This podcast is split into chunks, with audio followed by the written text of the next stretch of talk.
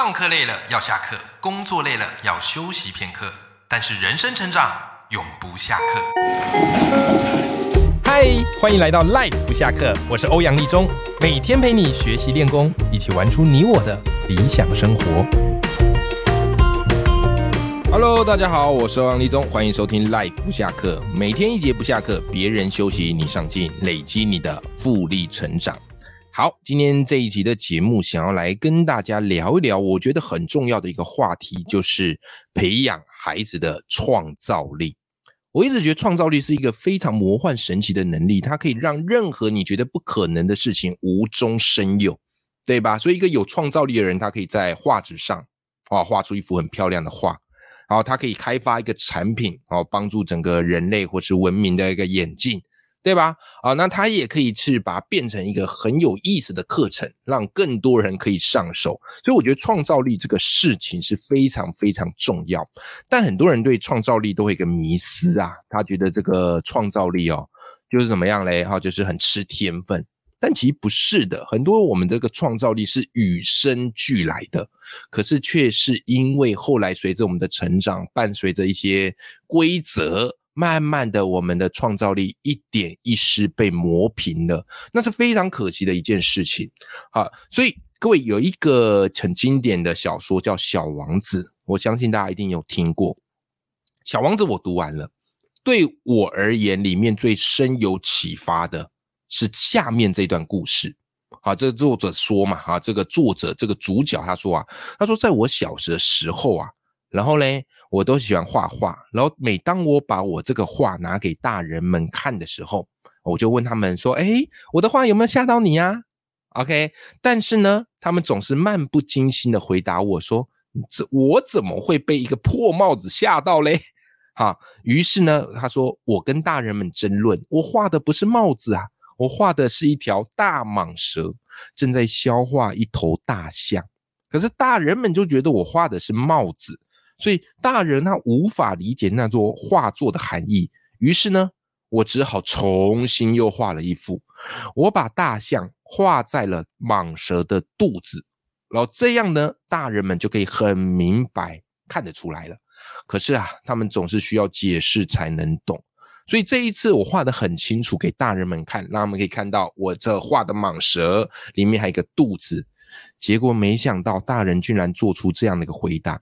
他们建议我把画蟒蛇吞大象这件事情放到一边，啊，什么里面外面的乱七八糟，这个事都不重要，不要画了，还是好好的把精力放在学业上啊，地理啊、历史啊、数学啊、语文，那才是正道啊。所以，这就是为什么我作为一个还是六岁小孩的时候，我就放弃了可能成为伟大画家的梦想和那段小画家的美好童年呐。哇，各位，我不知道我读这段文字对你而言，你的感觉是什么？也许你也会想到你小时候曾经有某一个梦想，至今被浇熄了。被浇熄的源头，可能就你发现那些儿时可以当梦想的东西，长大之后却好像没有办法当成面包，因为在现实生活中，面包更重要，对吧？可是从这段故事，从小王子这段故事，我看到是一个。嗯，创造力的消失，创造力的消陨，这是一个非常遗憾而且可惜的事情。所以我后来花了很多很多的时间，慢慢的去找回我的创造力。啊，这个当然也跟我现在工作有关嘛，因为我现在是一个作家，是一个自由讲师，然后同时也是一个 podcast 的主持人。那我需要有更多创作力的灵感，才可以去丰富我的作品。所以反而我花了很多的时间要找回这样一个创作力，好创造力。那么如果我们现在已经有孩子了，像我现在已经是两个孩子的爸，好女儿 Piu Piu，然后现在三岁，儿子乔治现在一岁，我看着他们，我就很希望。要是他们一辈子都可以把握创造力的这样一个天赋，而且我也可以帮助他好培养这个创造力的运用，那该有多好！所以今天这一集节目就是想要来跟大家聊聊，如果我们有孩子，或者我们有学生，我们怎么样可以培养他们好拥有这样的一个创造力？当然，你要用在自己的身上也是可以的啊，也是可以的。好，那么我分三个点来跟大家聊。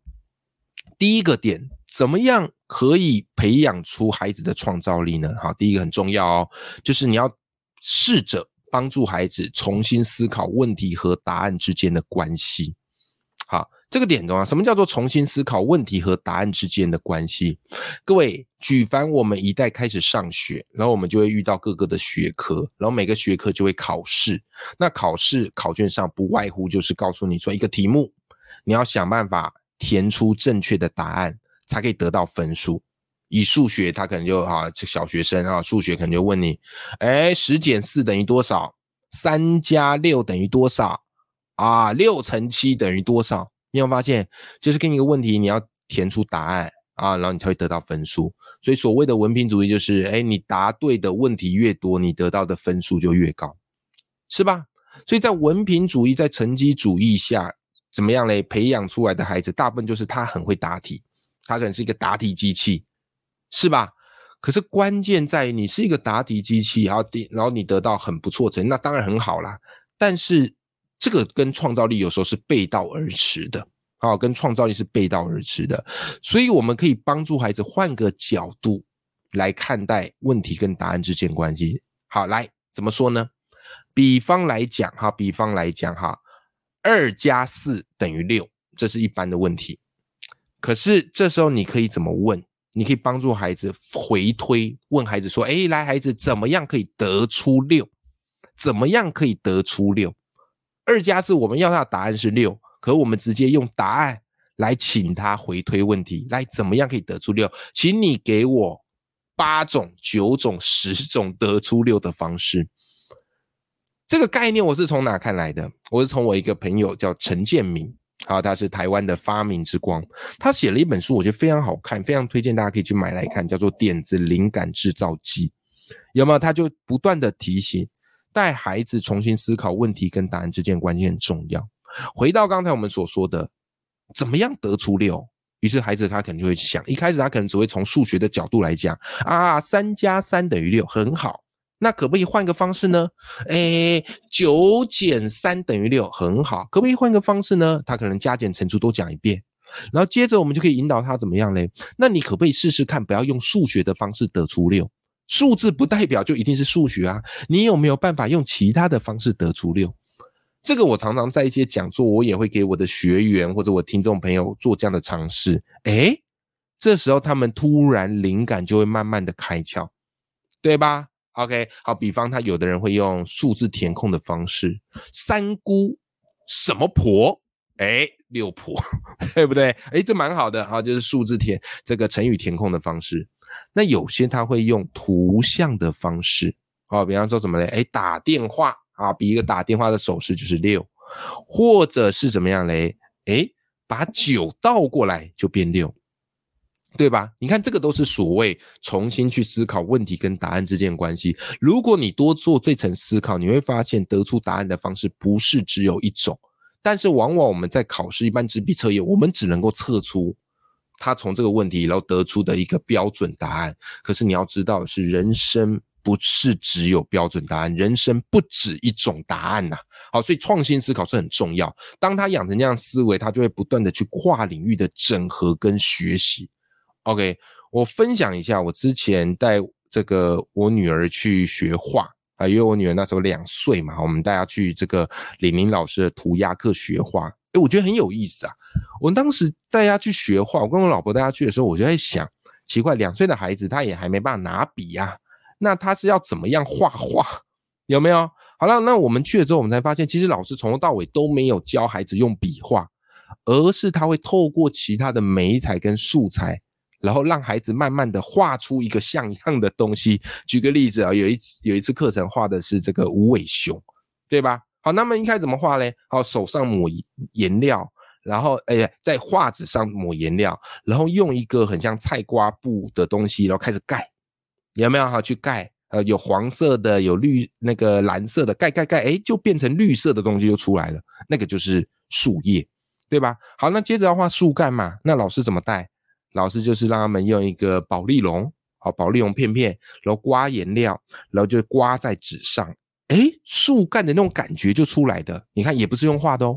那接着嘞，接着那无尾熊要怎么办？哎，老师一开始先给他们用贴纸，灰色的贴纸粘出身体跟脚，然后最后无尾熊最经典的那个头，用粘土哦，用粘揉揉揉把粘上去。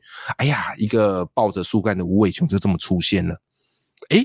这样的一个思维，我觉得很有趣啊！我把它称之为叫绕境思维。很多时候用纸笔画最快，画的像最快。可是如果不用画的，不用画笔，你怎么样得出无尾熊这样的一个答案？那你是不是就可以用很多的美彩去拼凑？而在这样的一个拼凑美彩的过程当中，其实也是培养孩子的这样的一个创造力，有没有哈？这是第一种。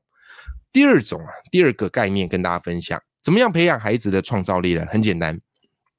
带孩子去接受不同领域的刺激，很多时候我们很容易受限于我们自己的专业。哈，比方来讲，我跟我老婆都国文老师，我现在不是啊，我老婆还是国文老师。OK，那国文老师我们可能很容易就受限于说，哎呀，那就是要让孩子从小背唐诗啊，然后那个看很多古文，当然可以，但是不能全部都只这样做哦。反而我们要想办法带孩子去接触更多我们可能不熟悉的领域。为什么？因为创造力常常是在跨领域之间呐，怎么样嘞？异界融合而来的。好，举个例子，贾伯斯有没有？贾伯斯他开创了这个苹果电脑，而且苹果电脑对科技产品有一个划时代的贡献。那贾伯斯很特别啊。贾伯斯曾经讲一件事，他说：“如果我大学我不曾听过字体设计课。”我们这个麦金塔的电脑就不会有各式各样的字体，甚至也不会有这样的流线型非常漂亮的设计。你看字体设计跟科技电脑，它看起来是完全没有关系。但是一个有创造力的人，他懂得把不同领域的东西牵引过来，创造出一个很有趣的概念。所以贾博士就说啊，什么叫做创造力？他就说，所谓的创意不过就是旧点子的新组合，所以可以试着让孩子去接受各种不同领域的刺激，文学的也好，科普的也好，艺术的也好，而且越小越好。OK，那当然啦，这个可能也是要他有普遍的一定的认知能力啦。我们自己后来带孩子上课发现，哎，两岁以后，哦，他的认知能力，哦，以及听指令的能力稍微比较好，这时候再去上课。或是去参加一些活动，是蛮有助于成长跟学习的。OK，好，那而且贾博士除此之外也很有趣哦。我最近看一本书叫《机缘力》，里面提到一个概念，因为后来贾博贾博士他开创了这个皮克斯动画嘛，然后皮克斯动画，然后这个专门靠创意怎么样嘞？然后去创业的产业。好，贾博士怎么样去设计？怎么样跟建筑师去沟通皮克斯的这个大楼？他就告诉建筑师说，他们的这个皮克斯的大楼要想办法把不经意相遇的机会提高到最大。所以什么意思呢？他们很多的这个会议室或者很多的公共空间都会是在中庭，而且你一定得经过。因此，他们各部门不是闭门造车，永不见面，而他们各部门他一定要想办法创造他们可能会不期而遇的机会，对吧？比方你要喝咖啡，你一定要到中庭去，那你就会遇到其他部门。有没有？你要拿什么东西？你到中庭去啊，就会遇到其他人。他说，当人开始做交流的时候，这种创意才会开始源源不绝，好不好？所以也就是不要锁国，就是我们可以带孩子去参加各式各样不同课程，或是带他去接触各式各样不同的领域。先不要管用不用得到，对吧？我觉得很多时候我们就是太关注说用不用得到。各位，所有的东西就是你先累积着。总有一天，它会变成你的智慧。那这个创意，它自然而然就会连接在一起。好，所以这是第二个，就是带孩子多去接受一些不同领域的刺激。以我们自己的经验呐，就是我们自己让孩子去学蛮多的，哦，学蛮多的。好，比方说我们有带他去参加过这个 M A 的，哎，那个叫什么 M T 啦，不是 M A 啊，没 M T 的这个音音乐课。那后来也有带他去上这个鼎林老师的涂鸦课。然后也有去带他去上那个什么飞吉儿的体操课，那现在是在上世界诶世界舞蹈嘛啊是呃还舞动世界啊舞动世界的芭蕾舞课啊就各式各样都会让他去尝试啊当然我们也不是说他未来一定要成为什么啦，可是我觉得这些东西内化在他的生命经验里面，它都会变成是一个创造力的底蕴。好，这个是我对于创培养孩子创意的第二个想法。那再来最后一个想法跟大家分享哈，就是怎么样培养孩子创意呢？我觉得因为孩子大部分时间可能都是在玩，其实我蛮鼓励玩这件事情的。OK，在玩之中其实就可以激发孩子的创造力。好，但是玩也是有学问的哦，就是我们可以带孩子玩一些比较有创造性的玩具。那很多时候，有时候是这样啊，就是孩子他喜欢看卡通嘛，有时候有些孩子会看卡通，哎，看什么卡通，他可能就想要买什么样的公仔啊、模型玩具，对吧？OK 啊，比方我女儿有一阵子很迷那个汪汪队，然后所以我就买了一些汪汪队的玩具啊，那狗狗哦，狗狗玩具给他玩，哎，可是我发现他们在玩这种模型玩具，他顶多就角色扮演一下，然后演着演着，因为他的生活经经历也不多嘛。啊，所以演来演去呢，可能那个情境都差不多，然后玩没多久就丢在一边了。OK，所以后来我发现，哎，这个玩具不是说有买就好啊。如果这个玩具我们在买的时候，能够让它是可以展开它的创造力，而且无边无际的去发挥，那会非常非常有用，好，会非常非常有用。所以后来我大部分我跟我老婆们买给他的玩具，就会比较偏照是有创造性的玩具，就是它没有一个标准答案。就是他怎么样做都可以，所以后来我们发现最好玩具是什么啊？最好最适合孩子玩具什么？就是积木啊，就是积木。那积木有分很多种，有这个所谓的木头积木、海绵积木，这个当然都不错，或是什么乐高积木。乐高积木可能等孩子再大一点点，会稍微再适合一点点啊。然后海绵积木跟木头积木也都不错，我们也都有买。但这些积木就是比较吃平衡感啦，就是它要稳稳的平，一不小心风吹草动，啪。全部倒了，还这个小孩崩溃。好，所以后来我们就买一种玩具给他玩，就什么嘞？就是磁力片积木啊。这种磁力片积木它很特别，它就是有各式各样不同形状，正方形、三角形、长方形、扇形。然后它的每一个磁力片都是怎么样嘞？塑胶片，但里面 是有磁条的，所以它彼此会咔嗒吸在一起。因此，它很容易就盖出很多很高而且很漂亮、很雄伟的建筑，而且很特别是那个磁力片是透光的，所以当它盖起来，如果日光灯打下来，或是外头阳光洒落进来，哇塞，非常漂亮，那个建筑的倒影就会打在地上，哦，真的是美不胜收。好，所以这个磁力片我们就觉得诶蛮好的。那当然，磁力片它有蛮多品牌的，其实我们各种品牌我们都有买过。OK，便宜的也有买过，然后比较贵的也有买过。那我们买了好几个品牌之后，最后我们发现，我们买的品牌我们最推啦，还有就是这个 Magnetize 的磁力积木片。好，Magnetize 的磁力积木片，为什么呢？哈，几个原因。第一个，他们等于是磁力片界的圣品，LV 等级的。第一个，孩子他在玩的时候，他一定会把玩具放嘴巴，这个是。你很难制止的，对吧？你看到顶多制止一下，但你没看到，它可能又塞好，或者去咬，有吗？那 Magnetize 的磁力片呢？它做了很多的安全测试，而且它是食品级的 ABS 塑胶，不含 BPA，所以不怕孩子去咬，不怕孩子去啃，它是相对安全的。那当然啦，看到它啃，看到它咬玩具，还是要制止它啦，还是要制止它啦。然后再来哈。我们发现哈，这个 Magnetize 磁力片，它是有通过 STEAM 的认证，好，STEAM S T E M，什么叫 STEAM 认证呢？就是它同时具备科学技术、工程、数学等元素，所以当孩子在盖的时候，他其实是把这样的一个能力开始整合发挥，即便他还没有学过这个正式的能力，可是他其实就已经在做认知的成长了。好，所以我们自己在我自己在看我女儿 Piu Piu 在玩磁力片，我都觉得很神奇。各位，如果你买了磁力片，你可以先做一件事，就你自己拼拼看，你会发现大部分大人拼出来都会是什么？会先用正方形做一个正方体，然后再用三角形盖一个锥体，然后再把这个锥体放在正方体上，就变一个房子。我跟你讲，十之八九大人都会这样盖，因为我们已经受限在我们所学，我们知道六个正方形可以盖出一个正方体。然后三角形四片可以盖出一个三角，哎，是四片还是几片啊？可以盖出一个三角锥，那我们就会习惯这样盖房子。可是你知道吗？我在看我孩子盖磁力片，我非常的讶异，因为他没有学过这东西，所以他就凭他自己的感觉以及他对于空间的观察。所以有一次我看到他盖出一个建筑物，我吓死了，就是我基本上如果是我根本盖不出来，而且他会懂得用这个三角形交错。好，比方说他想要盖一个很大片的屋顶。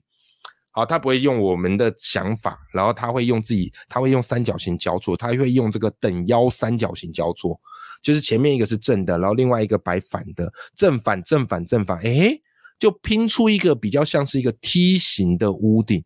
问我看了我就非常的震撼，我想说你怎么会想到这样盖？他可能也不知道，可是他下意识就做出来了，所以。在给孩子玩 Magnetize 磁力片的时候，你会发现它永远盖出来东西会超乎我们想象。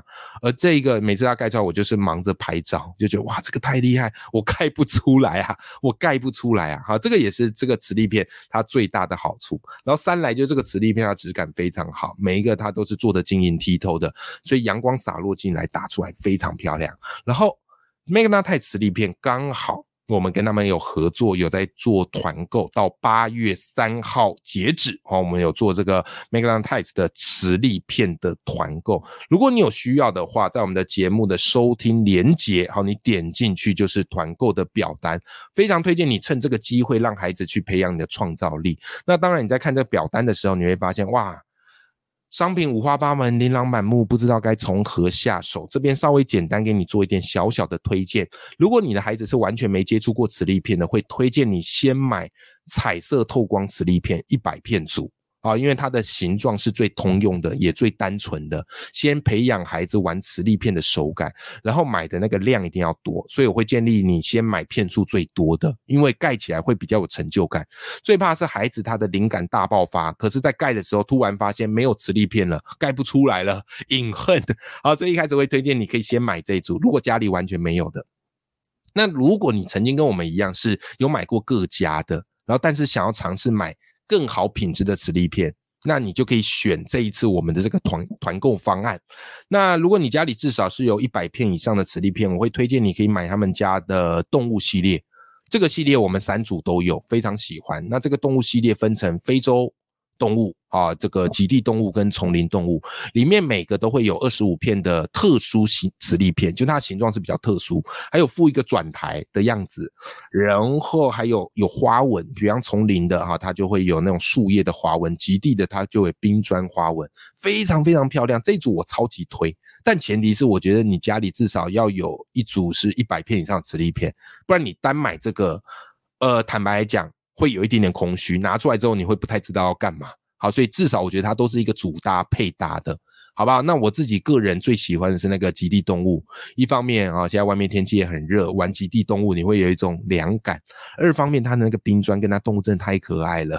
哈，有这个企鹅，还有大小北极熊，而且小北极熊是可以放在大北极熊身上的，哇，超疗愈。还有海豹、鲸鱼，甚至它的机关是可以去动的，鲸鱼的嘴巴是可以动的。